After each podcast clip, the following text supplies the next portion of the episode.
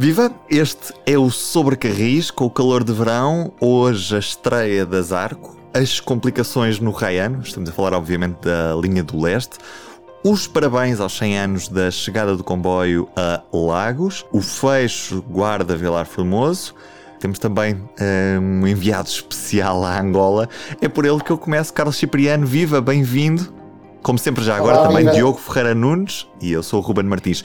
Carlos, Olá. o que é que fazes em Angola? Conta-me. Eu estou de férias, mas posso partilhar convosco alguma coisa sobre o que é a ferrovia em Angola, que é um tema que não nos é indiferente, não é? Ora bem, e poderia, poderia começar por caracterizar o que é que são os caminhos de ferro eh, angolanos, que é uma coisa que os portugueses com mais de 50 e tal anos, por acaso até sabem, porque foram obrigados a estudar as linhas férreas em Angola eh, na escola primária há muitos anos. E, portanto, eh, pelo menos esses sabem que há três linhas ferroviárias em Angola. A linha de Luanda para Malange, que são 479 km e que tem também um ramal para o Dondo. Depois temos a grande linha angolana, que é a linha que vai de Lubito para o Luau, na fronteira com a República Democrática do Congo, uma linha com 1435 km. E uma terceira linha, mais a sul, que é a linha de Moçambiques, entre Moçambiques e Manong, que tem 756 km. Uh, são três linhas que eu digo que são horizontais. Horizontais porquê? Porque no mapa são horizontais, uma vez que a sua lógica na construção foi a de escoar matérias-primas uh, do interior uh, para o litoral, para os portos de Luanda, Lubito e Moçambiques. E, portanto, foi essa a lógica que presidiu à construção destas linhas, apesar de, obviamente, todas elas uh, terem feito e fazerem serviço de passageiros. Acrescentar que existe algumas ideias, não posso falar concretamente num projeto, mas algumas ideias do governo angolano em uh, constituir uma verdadeira rede ferroviária unindo estas três linhas através de um eixo vertical, que seria uma linha que sairia do Sul, lá em cima uh, na, na, fronteira com a República Democrática do Congo, e que uniria estas três linhas até ao Lubango. Mas para já, digamos, é apenas uma ideia, é um projeto, pode ser que algum dia se verifique. O que é que nós temos aqui de interessante e que até tem alguma coisa a ver com, com Portugal.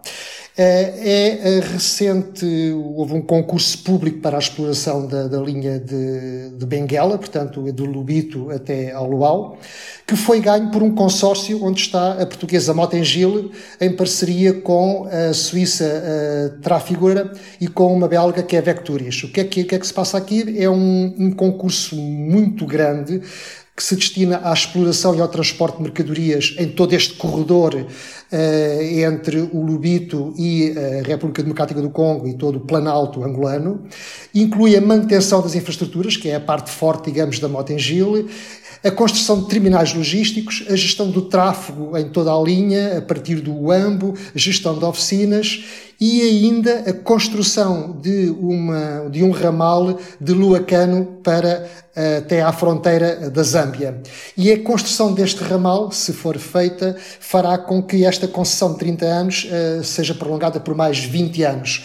Portanto, trata-se de dar um novo fôlego a esta linha que foi destruída uh, durante a Guerra Civil, que foi reconstruída, reconstruída pelos chineses, e portanto que a pôs, digamos, operacional, mas que agora tem que ter músculo, tem que ter robustez, não é? E é este consórcio que vai tratar disso, que vai tratar dessa exploração para unir uh, até mais tarde o Atlântico ao Índico através da, da, da República Democrática do Congo, da Zâmbia e da Tanzânia. Dizer-vos só que a reconstrução desta linha durou 10 anos, entre 2009 e 2019, e custou 1.600 milhões de euros. Tenho uma questão que tem a ver com o serviço de passageiros, porque também existe serviço de passageiros em Angola. Que tipo de comboios passageiros é que Angola tem e são mais modernos e melhores do que os portugueses? Não, claro que não. Mas para alguém que gosta de comboios, diria que para os amigos dos caminhos de ferro, de facto, eh, são realidades muito interessantes. Mas que não seja porque a maioria dos comboios são feitos com máquinas e carruagens. São locomotivas, eh, normalmente locomotivas americanas, muito potentes, que rebocam carruagens que, portanto, podem ser chinesas como indianas ou sul-africanas. Portanto, do ponto de vista do material, é muito interessante. Recentemente, eh, Angola comprou algumas automotoras que vai pôr ao serviço nas três linhas, já, está, já estão a circular na linha do, do caminho de ferro de Luanda, cá em cima, eh, mas curiosamente na, na, na, naquilo que é o serviço chamado suburbano entre Benguela e Lubito, é um suburbano que só tem quatro comboios por dia em cada sentido, mas enfim, eh, ainda não estão ao serviço. E porquê? Porque as portas estão demasiado altas em relação à plataforma das estações. E como esse problema não foi resolvido, aquilo ainda não entrou em serviço e portanto os comboios que lá circulam são locomotiva e carruagens. Outra curiosidade é que, apesar da reconstrução chinesa ter dotado as, as linhas com sinalização eletrónica, com torres de telecomunicações em praticamente ao longo de toda a linha e até por vezes em sítios bastante inóspitos e afastados, apesar das estações terem mesas de comando e de, à partida, tudo isto poder ser gerido centralmente através de sinalização eletrónica, no entanto, o que está em funcionamento é o velho cantonamento telefónico, eh, como data do tempo dos portugueses ainda, porque nunca cheguei a perceber porquê, mas a verdade é que já existem, por exemplo, no, no e em Benguela, alguns, muitos sinais já estão destruídos eh, e, portanto, continua-se a usar o cantonamento telefónico e todas as mesas de sinalização nas estações e todos os sinais, de facto, não estão eh, a funcionar. Eu sei que tu és um grande apaixonado por Angola, porque já fizeste a linha de, de Benguela há dois anos. Assim fiz o caminho de ferro de Benguela há dois anos, do, do Lubito até ao Luau, aqueles 1435 km, foram feitos em três dias, mas em três dias porque o comboio só circula durante o dia. À noite uh, fica no Uambo e no Luena, são três etapas, e só, depois só prossegue a marcha no dia seguinte porque não consideram que não há condições de segurança para que a viagem se efetue durante a noite. É, é um caminho de ferro histórico que foi construído no princípio do século XX, uh, sobretudo com grande impulso dos britânicos, com capitais britânicos, mas também portugueses. Portanto, o objetivo, como nós sabemos, era chegar à zona do Katanga e ter ali uma via de escoamento de, de minério um, do interior de Angola para o Porto Atlântico do Lubito. Mas, como disse, era também para passageiros e nessa altura, estamos a falar na primeira metade do século XX, era uma linha até com algum glamour, digamos, no serviço de passageiros que, eh, que aqui era eh, proporcionado. A própria Vagon Lee chegou aqui a explorar a, eh, a ligação do Lubito para o então Congo belga, na, na época, e portanto vinham o, a aristocracia, vinham os diplomatas, eh, os políticos, os empresários, os homens de negócios, vinham de navio uh, da Europa até ao Lubito e apanhavam aqui o comboio mala, como se chamava na altura, porque trazia o correio, uh, para o interior de Angola. Vinham os funcionários coloniais das várias administrações, vinham muitos belgas e o serviço era feito com carruagem-restaurante, com carruagem-cama, uh, com todas essas comodidades, digamos, iguais às de um paquete ou de um navio da, da, da primeira metade do século XX. Curiosamente, há uns dias atrás, eh, no Lubito, Uh, cruzei-me, encontrei uh, parte desse material histórico uh, numas linhas de resguardo na estação de Lubito, onde estavam lá de facto as velhas carruagens cama desses comboios antigos, as carruagens restaurante, de facto com um requinte e com um glamour muito idêntico ao do Orient Express nos seus velhos tempos. aspectos curiosos, havia, por exemplo, na, nos compartimentos cama, havia fotografias de Portugal, com uh, minhotas, com trajes típicos da época, com fotografias do Portinho da Rápida, do Mosteiro do Jerónimo, portanto, fotografias de Portugal no coração de África na altura. As carruagens, uh, algumas eram fabricadas, foram fabricadas uh, em Portugal, outras no Brasil, e de facto foi interessante confrontar-me com esse, esse património perdido, destruído, dificilmente será recuperado, mas que representou toda uma época de grande efervescência no, no famoso e mítico Caminho de Ferro de Bengala. Ficamos assim com uma vista global sobre estes caminhos de ferro em Angola e agora passamos para Portugal. Passamos para uma agenda muito cheia, que hoje temos mesmo muitos temas no, no Sobre Carris para falar. O primeiro deles é a estreia das Arco. Nesta quinta-feira houve viagem inaugural, que já agora Carlos Cipriano bem criticaste uh, no último episódio, mas a viagem aconteceu mesmo, teve direito a ministro, teve direito à administração da CP, obviamente, teve direito a muitos jornalistas e teve direito a perguntas do Diogo Ferreira Nunes, que acompanhou a viagem. Diogo, como é que correu esta viagem? E o que é que podemos esperar agora do serviço feito pelas Arco na linha do Minho? A que horas é que podemos apanhar o comboio para ir andar nas novas Arco? Ui, a que horas é que podemos. Tu começas sempre as perguntas mais difíceis. Parece que é quando estamos a falar com o ministro, não é? Começamos logo pelas mais difíceis. É garantido para já que vão existir do, pelo menos, pelo menos, duas circulações por dia das carruagens ARC. Porquê? Porque neste momento estão seis carruagens prontas e, e vão funcionar em dois conjuntos de três uh, carruagens mais uma locomotiva 2600. Nós, para, na viagem inaugural, fizemos a viagem no Interregional 852, Valença, Porto, São Bento. Fica em São Bento, este comboio não em Campanhã. E a composição segue com locomotiva da série 2600, também recuperada nas oficinas da CP e que também estava encostada. Uma carruagem primeira classe, uma carruagem de segunda classe com, com espaço para até 8 bicicletas, uh, dois sofás e alguns lugares sentados, cerca de duas, mais duas dezenas. E depois há uma composição de segunda classe com 80 lugares uh, sentados. Uh, Diogo, sabes se por acaso, uh, se tratando-se do interregional e havendo carruagens de primeira classe, se há venda de bilhetes em primeira classe? Para já não está previsto porque o interregional na CP não costuma ter vendas de bilhetes em primeira classe. Costuma haver apenas um preço. É, porque não há no, no histórico da, da CP uh, interregionais de, com primeira e segunda classe. Então não deixa de ser estranho que haja material disponível em primeira classe e depois não, se, não, não haja serviço de primeira classe que sempre proporcionava mais alguma receita adicional à empresa. Até que isto depois vai criar alguns problemas, que é no dia em que passar a haver uma tipologia de serviço com primeira e segunda classe, as pessoas vão estranhar e vão sentir-se com direito a refilar porque durante algum tempo andaram em carruagens de primeira classe com bilhete de segunda e a dado momento a CP passa a obrigá-las a pagar mais por viajar naquelas carruagens. Eu penso que do ponto de vista comercial há aqui alguma coisa que está a falhar. Mas pode acontecer aqui uma situação que é, imagina que as carruagens arco um dia passam a ser utilizadas, por exemplo, no intercidades. Aí já não vai haver problemas com os bilhetes em segunda e em primeira classe. Até porque, e isto foi colocado há minutos na página da CP, enquanto estamos a gravar, a própria CP diz mesmo: os comboios de serviço interregional da linha do Minho serão re realizados com composições constituídas pelas carruagens Arco, não havendo alterações ao horário e preços em vigor. Portanto, isto fica confirmado preto no branco que uh, vamos ter uma carruagem em primeira classe, duas de segunda, mas que o preço será exatamente o mesmo.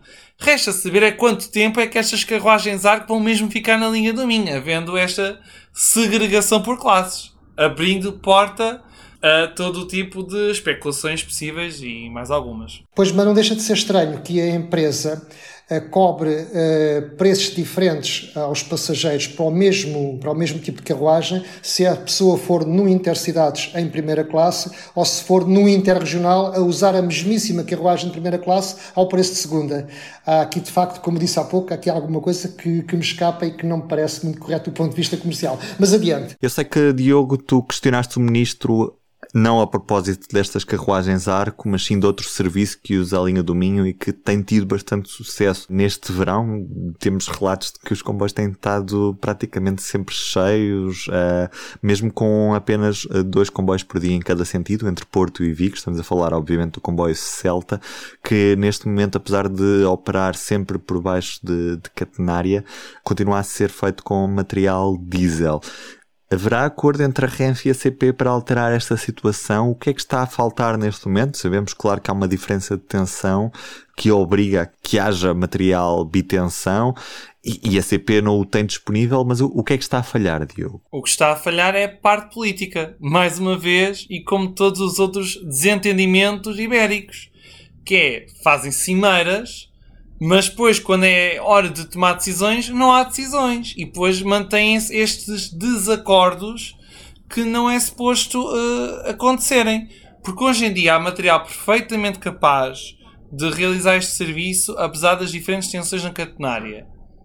Mas o ministro Pedro Nuno Santos e o presidente em exercício da CP, Pedro Moreira, dizem que estão a negociar com a Renfe a possibilidade de ser utilizada uma locomotiva elétrica da série 252, que pode circular perfeitamente com as duas tensões e depois tem que ser incorporado também o sistema uh, Convel, porque este, este material só tem o sistema ASFA e precisa do sistema Convel enquanto não houver uniformização europeia, através do sistema ERTMS. Mas já fala numa solução a longo prazo, que é Espanha, do, do lado de Espanha, a tensão é de 3 mil volts. E Portugal está a tentar que Espanha, no, longo prazo, troca a tensão dos 3 mil para os 25 mil volts, seguindo os padrões europeus e deixando assim de ser necessário uh, estar aqui a fazer uma verdadeira parceria. Mas só no troço entre a fronteira e Vigo, não? É no troço entre fronteira e Vigo, exatamente. E ajudava a resolver esse tipo de, de situações. Mas atenção, Portugal também tem trabalho a fazer. Porque se Portugal quer fazer um comboio Celta com azarco, tem de as homologar para circular em Espanha. Porque a, homologação que foi atribuída neste momento só permite circular em Portugal. Agora, Portugal, e, e, a CP já se comprometeu com isso, Portugal vai ter de começar a tratar do processo para que as ARC também possam circular em Espanha. Porque podem chegar a Vigo, podem chegar a Salamanca, no limite, no limite, no limite, podem passar de Badajoz. Não faltam hipóteses. É preciso é que haja vontade, compromisso e entendimento. Carlos. Inteiramente de acordo com o Diogo, acho que foi já uma pena foi não terem aproveitado para certificar já a Zarco para o território espanhol, mas quer dizer, eh, primeiro não acredito que alguma vez a ADIF vá alterar o tipo de tensão uh, num troço espanhol só para que material português lá possa chegar até, até Vigo tendo em conta o desalinhamento atualmente existente entre a CP e a Renfe, ou entre Portugal e Espanha, no que diz respeito à ferrovia. Enfim, seja qual for a solução, e nós sabemos que há soluções técnicas que permitiriam em pouco tempo fazer uma ligação direta Porto-Vigo em comboio elétrico, enfim, é, é, é lamentável é que continua a ser uh, um comboio uh, a gasóleo uh, a fazer aquela ligação e que o serviço internacional, que normalmente é um serviço até um pouco mais digno, seja no caso da linha do Minho o pior serviço que lá circula. E recordo uma peça que escrevia agora em junho passado, onde referia que este serviço consome 1176 litros de gasóleo por dia e emite mais de mil toneladas de CO2 por ano pela existência de um Celta a gasóleo entre Porto e Vigo. E, portanto, qualquer solução é boa desde que se passe a utilizar a infraestrutura que já existe, que está montada, que foi lá colocada para isso, ou seja, a catenária está lá para que nela circulem comboios elétricos e não se mantenha durante muito tempo um comboio a diesel a fazer o serviço internacional. Mas este desalinhamento, como há pouco falei, ou este mau momento que há nas relações entre Portugal e Espanha ao nível ferroviário, traduz também numa outra história, eu já agora antecipo-me aqui um bocadinho ao Ruben, nosso moderador, eh, que tem a ver com o, o comboio, o segundo comboio entroncamento de Badajoz, que uh, já foi anunciado, que era para entrar em serviço a 31 de julho e que afinal não vai entrar em serviço porque, pelos vistos, o ADIF uh, está a criar algumas dificuldades uh, à introdução deste comboio. É um bocadinho difícil de compreender e de explicar quando se compreende, não sei, porque é que isto está a acontecer, porque na verdade é só apenas introduzir uma segunda ALAN entre entroncamento e Badajoz. Sendo certo que o território espanhol, ali neste caso, é só entre a fronteira, é depois de Elvas, e a estação de Badajoz são 5 km e tal. Mas pelos vistos, a introdução de mais esta rotação vai mexer nos horários dos comboios de mercadorias.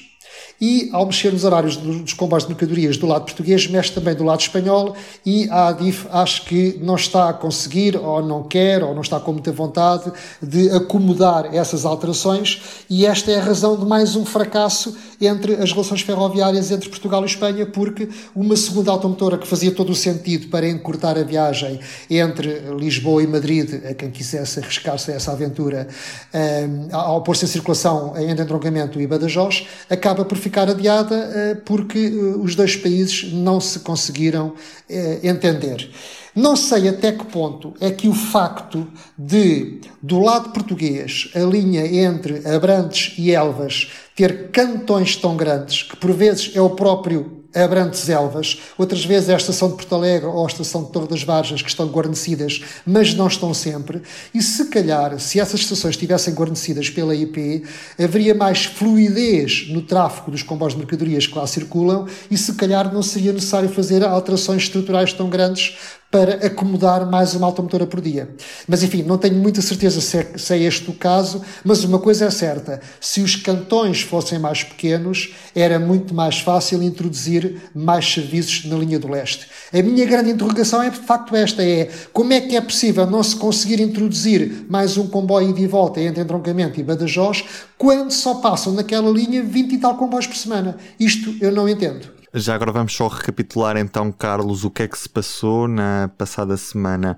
Uh, vocês anunciaram no, no público e no Eco a existência de uma alteração de horários na, na linha do leste.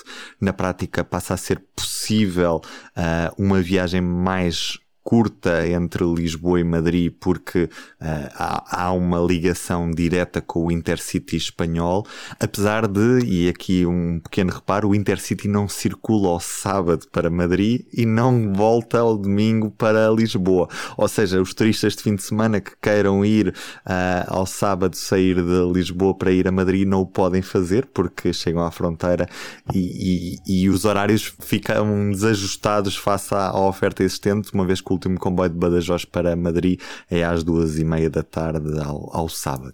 Mas posto isto, só, só mesmo para clarificar, a CP queria introduzir essa segunda circulação na linha do leste, isto permitiria uh, por exemplo, a quem viesse do entroncamento passar um dia agradável em Ponte Soura ou, ou em Elvas ou até mesmo em Badajoz e voltar ao final do dia, ou mesmo uh, já, já, seria possível porque seria os horários estariam muito mais espaçados, mas o que é certo é que apesar do anúncio, apesar do, do Ministério das Infraestruturas ter confirmado à agência Lusa essa mesma alteração de horários, nós estamos a gravar dia 28 de julho e a CP nada diz aos passageiros e claro que os passageiros não sabem com o que vão poder contar a partir de dia uh, 31 de, de julho, que seria o dia de, de entrada em serviço destes novos horários na, na, linha do leste. Diogo. Nada disto porque não pode, tecnicamente, não, não tem autorização, não pode vender bilhetes para comboios que não estão, hum, não estão ainda autorizados. Mas mais uma vez, tanta Cimeira Ibérica, tanto encontro, tanta parceria, mas depois, na hora da verdade, o passageiro sofre sempre. Sim, só para, só para arrumarmos este assunto, só dois pequenos comentários. Um, dizer que nós, de facto, somos muitas vezes críticos da CP em relação aos horários, mas também é verdade que a RF falha muito. E aquilo que o Ruben nos acabou de contar sobre os horários do Intercity do lado espanhol, de facto, é, enfim, é, é, incrível, não é? Porque o último comboio ao sábado ser às duas e meia de Badajoz para Madrid e não haver a ligação ao fim de semana, que era quando as pessoas poderiam aproveitar para usar o comboio no fim de semana e logo nesses dias não haver comboio, de facto, é, parece-me inacreditável. E o segundo ponto é este: é por muitas voltas que nós demos este assunto, por mais uma automotora Alain a fazer o serviço para Badajoz e tentar encurtar ali a ligação para Madrid, tudo isto são remendos. Quer dizer, o que é relevante nós não falamos. E o que é relevante é isto não há ligações ferroviárias diretas entre as duas capitais ibéricas. E era urgente retomá-las. E, portanto, podemos entreter-nos muito a falar nestas possibilidades todas. Eu, de facto, penso que é louvável a CP tentar meter mais uma automotora entre entroncamento e Badajoz, mas atenção, estamos sempre a falar numa ligação Lisboa-Madrid que implica dois transbordos e três comboios. É que a CP, mesmo bem intencionada, ainda que quisesse evitar um dos transbordos, não consegue, neste momento, arranjar uma ligação Lisboa-Badajoz direta, sem mudança de, de, de, de, composição. E aí, se conseguisse fazer, enfim, já seria um bocadinho mais um, apelativa fazer a viagem, porque a única mudança seria só em Badajoz. Mas, portanto, o que é relevante neste caso é esta ausência de relações ferroviárias entre os dois países e o mau momento que uh, os dois países estão a viver ao nível das suas relações ferroviárias, que eu penso que não têm pare ao longo dos últimos cento e tal anos, desde que há caminho de ferro. Só mesmo para que fique claro a ironia disto, apesar de se prometer este novo comboio para aproximar Lisboa-Madrid em 9 horas, o que é certo é que ao sábado por exemplo, a viagem seria muito maior porque teriam de ir no primeiro comboio da manhã e teriam de fazer tempo em Badajoz para esperar por este comboio das duas e meia. Portanto, enfim, faz tanta falta um comboio direto, ou pelo menos faz falta que, que as duas uh, empresas falem uma com a outra e percebam que o prejudicado não pode ser o passageiro. Em agosto temos também novidades no troço Guarda Vilar Formoso que vai fechar, Diogo. É assim tão complicado para a IP assegurar que mantém as linhas abertas apesar de ter obras a decorrer nessas mesmas linhas? O problema é quando o atraso é excessivo, depois a, man a maneira mais fácil de compensar é fecha-se o troço uns dias, põe-se caminhões a fazer as cargas porque a linha do leste não, não dá para tudo e o discurso da descarbonização, vamos fazer a transição energética, fica assim um pouco perclitante, porque lá está, isto começa tudo com os atrasos nas obras do, do Ferrovia um, 2020. É, não nos podemos uh, esquecer que este troço já deveria estar a funcionar, assim como toda a linha da da Beira Alta já deveria estar a, a, funcionar porque está a ser modernizada e segundo o calendário de 2016 por volta de 2020 isto já deveria estar completo, mas não, é uma obra que lá para 2023, meados de 2023 estará finalmente pronta com um atraso de mais de hum, 3 anos. E depois a informação só foi comunicada a, às empresas de transporte de mercadorias, porque neste momento são as únicas que estão a utilizar este troço com uma, duas semanas de antecedência. Sendo que a IP anuncia compensações financeiras para as diferenças de custo que vão existir, não é? Porque tem que se usar muito mais caminhões para transportar a mesma carga. São anunciadas compensações financeiras para o fecho deste troço mas para o fecho da restante linha da Beralta também foram anunciadas compensações. E segundo a Associação Portuguesa das Empresas Ferroviárias, que representa neste momento a Medway e a Tacargo barra Captrain, ainda não há valores fixados. Portanto, há aqui qualquer coisa que não está a bater certo. A ligeireza com que a IP hoje em dia resolve fechar linhas para fazer obra sem pensar noutras soluções. Isto tornou-se uma coisa banal. Em vez de ser excepcional, passou a ser o dia a dia. Eh, durante uh, os 170 anos quase da história do caminho de ferro em Portugal, sempre que foram realizadas obras, tentou-se sempre não fechar as linhas, fazer as coisas com transbordos e manter os comboios em circulação. Mas isto agora virou moda e agora a IP, por dar cá aquela palha, fecha a linha para obras porque acha que que é a solução mais fácil, mais óbvia e, e sem ter a preocupação de facto de ter os comboios a circular. E ainda por cima, todo o histórico anterior nos indica que sempre que isso acontece, os prazos nunca são cumpridos. O que é para ser fechado durante uns meses demora sempre muito mais tempo. E nós sabemos que isso vai acontecer assim. E nós agora não sabemos nunca quando é que vamos ser surpreendidos com mais encerramentos de linhas, porque as obras atrasaram-se e então, para que não se atrasem ainda mais, como isto já derrapou tanto, toca de interromper, fechar as linhas para acabar a obra mais depressa. Ainda por cima, depois, nós vamos aos locais, aos estaleiros da obra, nessas linhas, ao fim de semana ou ao fim da tarde, e vemos que as obras estão paradas porque nem sequer se consegue pôr as obras a trabalhar por turnos para antecipar a sua reabertura. E, portanto, tudo isto parece profundamente errado e é, é mais um mau exemplo daquilo que é o fracasso do Ferrovia 2020.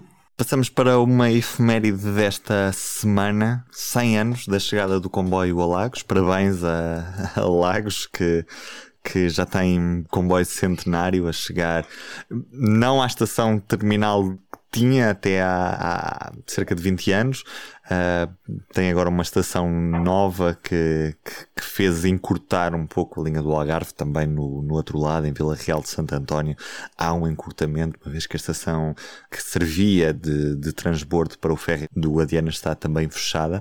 Mas olhamos especificamente para Lagos, que comemora com um programa especial este centenário. Eu falei com o presidente da Câmara de Lagos, o Henrique, sobre a reabertura do núcleo museológico que Lagos tem. Foi assinado o protocolo com, com a fundação do, do Museu Ferroviário para permitir esta reabertura. Portanto, vamos ter um núcleo do, do Museu Ferroviário em Lagos e também temos as declarações sobre como é que a Câmara olha para o comboio. Sabemos que Lagos foi bastante crítica sobre a eletrificação porque estragaria a vista na zona da, da meia praia em que o comboio passa numa zona absolutamente deslumbrante junto à, à praia. Vamos ouvir. O que podemos esperar é um núcleo onde vai perceber um pouco da, da história viva de, do comboio e da, e da, importância do comboio na, na, no Conselho e, acima de tudo, a, a, forma como, como mesmo à época era. Portanto, ele tem, tem, tem no seu interior uh, material circulante com, com muita história, algum dele uh, com muita importância e quase único uh, no, país. infelizmente, tem-se mantido fechado e sem possibilidade de exploração. E o que se vai esperar é podermos abrir as portas, depois, obviamente, ainda de, um, de algum trabalho que vamos ter, para se poder fazer um projeto para reabilitar, reabilitar uhum. o edifício, reabilitar uh, em termos de conservação e reabilitação o equipamento, mudar, obviamente, o modo dispositivo, equipá-lo com, com também outro, outro, material que a Fundação uh, tem disponível para, e podermos ter ali, entre a museologia e a museografia, uma, uma, um novo ponto uh, de visita, uma nova marca de, de visita do Conselho de Lagos, e, neste caso, dedicado à história da, da, da, linha do comboio do Algarve, da, da importância do comboio para, para o Conselho. Uhum. Já tem alguma data prevista para que os visitantes possam regressar a esse núcleo museológico ou, ou ainda hum, não? Ainda, ainda não? ainda não temos, temos aqui um, um longo trabalho pela frente, mas se tudo correr bem, penso que no final do próximo ano podemos estar em condições de estar muito próximo de o abrir, embora temos aqui um temos um trabalho, temos um trabalho ainda pela frente. Uhum. A data do 24 de 2024 poderá ser uma data que a gente pode avançar como uma, uma data previsível para, para a abertura do centro. Finalmente também temos uh, boas notícias para a linha do Algarve, não é? a modernização já, já arrancou. Uh, sei que também houve algumas questões levantadas pelo município por causa de, do impacto da eletrificação na zona da meia praia. O que eu lhe pergunto é como é que o comboio é visto em Lagos? É para si o transporte do futuro? Faz sentido no seu município? Acha que as coisas como estão já não fazem sentido como faziam se calhar há 100 anos? Era preciso repensar noutro meio de transporte? Qual é que é a ligação de Lagos com o comboio? Sr. Presidente? Pois, ela, ela levou muitos anos, em jeito de brincadeira, levou 100 anos para chegar e agora, passado 100 anos, ele vai ser eletrificado.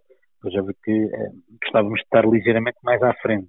Gostávamos que a eletrificação já tivesse chegado há muito mais tempo, que o material circulante fosse mais moderno, que, que a viagem fosse, eh, para além de mais segura, mais rápida, mais, mais, mais moderna e, e, e que tivesse aqui uma outra importância.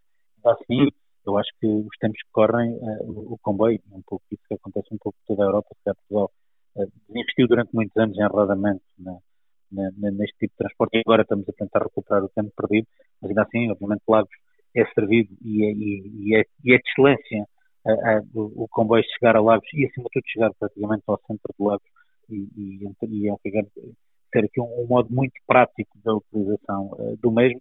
na verdade, gostava que, que, que como há pouco dizia, que ele fosse mais rápido, gostávamos que as ligações fossem em maior número, gostávamos que uh, uh, não tirássemos de cima da mesa uh, aquilo que para nós é muito importante para a região, que é claramente, fala-se em duas situações, que é a ligação ao aeroporto, mas é até mais do que a ligação ao aeroporto, que gostava era da ligação a outra margem do Guadiana, que estava aqui, houvesse possibilidade do comboio passasse a fronteira e que pudéssemos ter ligações diretas à Espanha e, obviamente, com, com isso podemos ter aqui um, um grande mercado de, para o turismo por via, por via terrestre, por via ferroviária de, de, de, turismo de Espanha para cá. Agora temos aqui um, um senão que, que, que, nos levou a manifestar algum descontentamento com a eletrificação, que é só dada a importância, a estratégia do sítio do comboio passa quando chega lá, que é aqui a nossa frente mar, uhum. a meia praia, que quando há 100 anos foi desenhado, o mar não representava e as praias não representavam a importância que hoje eh, ou que nos últimos anos representam, e digo, quando ele ali foi feito não teve impacto nenhum porque as praias não eram usadas como praias, eram zonas perdidas, eh, hoje sendo o que é, obviamente colocando ali o, o regime tradicional de eletrificação por catenária, seja, aquele, aquele espalhar de postes com cabos por ligação da eletrificação, para nós consideramos ter aqui algum efeito visual na, na, paisagem e daí termos, termos lançado o, o, o mote e, e, a nossa discordância no modelo e tentamos trabalhar para que outro modelo fosse possível em termos tecnológicos, sabemos que não era muito fácil, mas como uh, o estudo de impacto ambiental determinou e deu-nos razão no sentido de que aquilo claramente iria ali ter um impacto, é começamos a trabalhar com as infraestruturas de Portugal e com o Ministério foi em criar de alguma forma de mitigar esse impacto e é isso que estamos a fazer.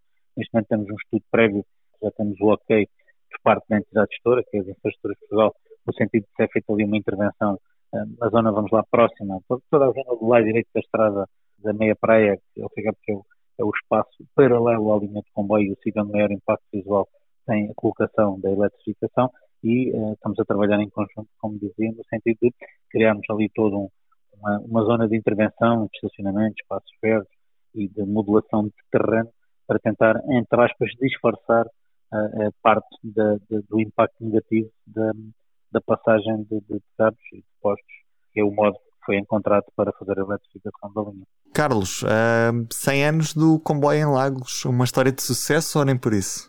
Sim, se virmos no longo prazo, estruturalmente, claro que é uma história de sucesso, porque o caminho de ferro cumpriu de facto aí a sua função.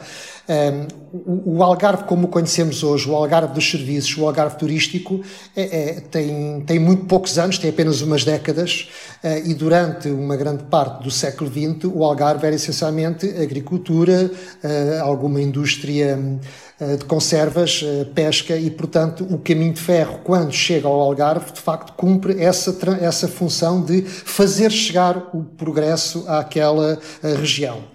Eh, eu acho que, de facto, eh, este eh, Lago está de parabéns pelos 100 anos da chegada do seu comboio e está também de parabéns por ter tido a iniciativa de comemorar essa efeméride, coisa que não acontece, de facto, noutras regiões e noutras cidades do país, com um tão grande apego, digamos, à sua ferrovia.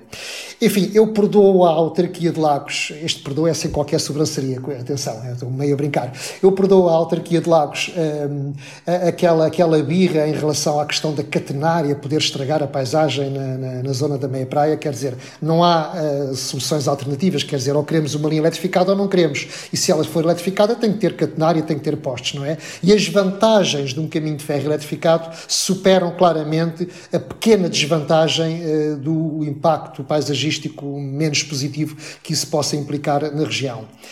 Agora, gostaria de pegar naquilo que tu há bocado falaste, uh, que tem a ver com, de facto, a estação de Lagos a dado momento ter sido mudada, portanto encurtou-se a pequena linha, fez uma estação nova que não é especialmente bonita, aqui um pouco mais é como, um apiadeiro, e que também a forma como essa estação foi construída e aquilo que neste momento ali se vê, diz muito daquilo que à época a Refer eh, considerava que era a ferrovia do Algarve. Aquilo praticamente é pouco mais que um apiadeiro. Ou seja, nós tínhamos ali uma estação que é lindíssima, que foi desafetada e que podia ainda hoje continuar a ser a estação terminal do caminho de ferro no Barlavento uh, Algarvio. Eh, eh, tem-se falado várias vezes que uma das vantagens do caminho de ferro em Portugal é termos ainda as estações bastante bem preservadas, temos estações muito bonitas que são apreciadas eh, pelos turistas. O Algarve é uma região turística e, de facto, chegar àquela estação de Lagos, que era tão bonita como estação terminal, era qualquer coisa que deveria ser preservado, deveria ter-se mantido. Mas não, encurtou-se a linha, construiu-se ali uma coisa incaracterística nas traseiras da Marina de Lagos e é aquilo o terminal eh, da linha Algarvia. Curiosamente, nós olhamos para a estação a velha e vemos-la abandonada. Eu não sei que negócios é que foram feitos na altura, pela Refer na altura, aquilo acho que foi vendido, mudou várias vezes de mãos. A verdade é que nós olhamos para ali e vemos uh, um descampado, vemos uma zona desqualificada, uma zona que envergonha a entrada da cidade, que não foi resolvida nestes anos e, de facto, o ter abandonado uma estação e construído outra serviu apenas para gastar dinheiro e não trouxe nenhuma vantagem nem à cidade, nem nem à ferrovia no Algarve. No entanto, resta-me agora felicitar também por um segundo motivo a Câmara de Lagos, porque finalmente decidiram uh, requalificar aquele espaço e uh, mostrar o acervo museológico que existe uh, nas antigas cocheiras da Estação de Lagos, porque há lá peças com algum valor e de facto vamos ter ali mais um polo turístico com interesse ligado à ferrovia. Diogo. O que eu tenho a dizer ao Algarve é não mexam no, na linha do comboio, isto é, tem havido algumas correntes no, no Algarve, alguns movimentos que têm defendido a instalação, por exemplo, de um metro ligeiro fora do, do tronco principal do, do Tunes uh, Faro. Tendo em conta o património que é a linha do Algarve, tendo em conta a beleza da paisagem, tendo em conta o interesse que há não só de nacionais, mas sobretudo de estrangeiros, então no verão tem sido uma lufa-lufa de passageiros de um lado para o outro e só não há mais porque ou há com mais suprimidos por avarias ou por doenças de hum, revisores ou de maquinistas, que estranha-se um pouco como é que podem haver movimentos que defendem ou a passagem por um elétrico, ou tram-train, ou até um BRT, para aceder a, a, algumas das principais cidades algarvias. É, é, é, é, a única mensagem que eu tenho para o Algarve é mantenham a linha do comboio, vai ser eletrificada, não é uma grande modernização, é certo, mas é melhor do que um BRT, um elétrico. Eh, não vale a pena inventar quando as, já há coisas instaladas que correspondem às necessidades da população. Sim, é verdade. A eletrificação, de facto, é uma grande vantagem, mas, é claro, eh, sabe a pouco. Sabe a pouco porque, como eu costumo dizer, é, é mais uma eh, modernização low cost. Limitaram-se a pôr a catenária eh, na linha, já havia cantonamento automático. Até nem compreendo porque é que no programa do Ferrovia 2020 este era o último projeto a ser concluído, este estava, estava previsto que durasse, eh, as obras durassem entre 2019 e 2021. Enfim, agora na zona entre Tunes e Lagos, só agora há cerca de um mês é que começaram as obras, portanto, como todos os outros projetos, está muito atrasado, mas a verdade é que é mais um caso em que a intervenção da IP no Algarve não se vai traduzir em eh, aumentos de velocidade relevantes nem numa melhor performance da ferrovia no Algarve. O que é uma pena, porque perde-se uma oportunidade uh, muito grande de tornar a linha do Algarve como um eixo vertebrador uh, da região algarvia naquilo que tem a ver com o sistema de transportes. Ou seja, ali a coluna vertebral, se bem que esteja na horizontal, uh, se, deveria ser a ferrovia. A ferrovia devia ser usada como o meio de transporte de alta frequência e para, e para muitas frequências, para as viagens eh, das pessoas no ponta a ponta e entre a região. E tal como foi modernizada, eh, não podemos aspirar muito mais do que algum serviço regional com pouca frequência, porque hum, podia-se, por exemplo, uma coisa que parece muito, muito óbvia, que era duplicar o seu troço central entre Tunes e Faro, e se isso tivesse sido feito, a linha no seu todo teria ganho muito mais capacidade e podia-se oferecer mais frequência às pessoas e aos turistas no Algarve. E essa oportunidade, de facto, foi perdida. Quanto a essas modernices que o Diogo falou e que fez muito bem chamar a atenção para isso, não troquem eh, a, a linha do Algarve por, eh, por metros de superfície nem por BRTs eu também estou de acordo, mas acho que eh, não, não me incomoda nada que se complemente a, eh, a, eh, a via férrea com uh, outros sistemas uh, teleguiados uh, complementares, que complementem, mas que nunca o substituem. Mas já agora, e porque essas coisas também custam muito dinheiro, e depois é preciso os PMOs, é preciso oficinas, é preciso tratar da exploração, aquilo pode ter déficit, ou seja, antes de se avançar para esses sistemas, fazer bem as continhas e talvez começar por fazer coisas muito simples como estas, que é um apelo que eu faço aos senhores autarcas da região. Por exemplo, porem-se de acordo para que cada comboio que chegue e parta da estação de Lolé tenha sempre autocarros, mas navetes que façam a ligação para Quarteira e para a cidade de Lolé, porque a estação é relativamente equidistante. E, portanto, começando por aí, preferência autocarros elétricos, eventualmente, começando com um sistema robusto, que não falhe, que, que perdure no tempo para que as pessoas tenham confiança que isso não falhe, para que seja possível em Lisboa eu chegar a uma estação, se aterrizo ou entre campos e dizer quero um bilhete para quarteira e o título de transporte já incluir depois o autocarro da estação de Lolé para a quarteira. E o mesmo digo para a estação das Ferreiras, que é a estação de Albufeira, para a cidade de Albufeira. Cada comboio que ali parasse tinha que ter um autocarro que trouxesse passageiros para esse comboio desde Albufeira e que levasse passageiros desembarcados para Albufeira. Se começássemos por aí, com um serviço que eu digo regular, que não falhasse nenhum comboio, que fosse de inteira confiança. E quando isso começasse a crescer, quando a procura o justificasse, então sim podíamos passar para um metrobus, ou pelo menos para um sistema em que haveria faixas dedicadas para esse sistema de autocarros. E mais tarde, sim, se a procura for tão grande, pronto, venha lá o metro de superfície ou aquilo que quiserem lá pôr. Mas já agora comecem pelas pequenas coisas que são simples de fazer e em que basta pôr as autarquias de acordo com o CP. Repito, bilhética integrada e ligações que nunca falhem, que perdurem no tempo, que não sejam experimentalismos e que deem confiança às pessoas que podem chegar às estações que estão fora das cidades e que têm sempre um meio de transporte para as levar para o centro. Ora aí está, esticámos hoje um pouco neste sobre Carris, tem 10% de desconto para si numa assinatura do público, basta ir a público.pt barra assinaturas e colocar o código POD10. A assinatura anual fica a 68,40€. O resto fica por nossa conta. Eu sou o Ruben Martins, como sempre comigo, Carlos Cipriano e Diogo Ferreira Nunes. Aquele abraço e até ao próximo episódio. O público fica no ouvido.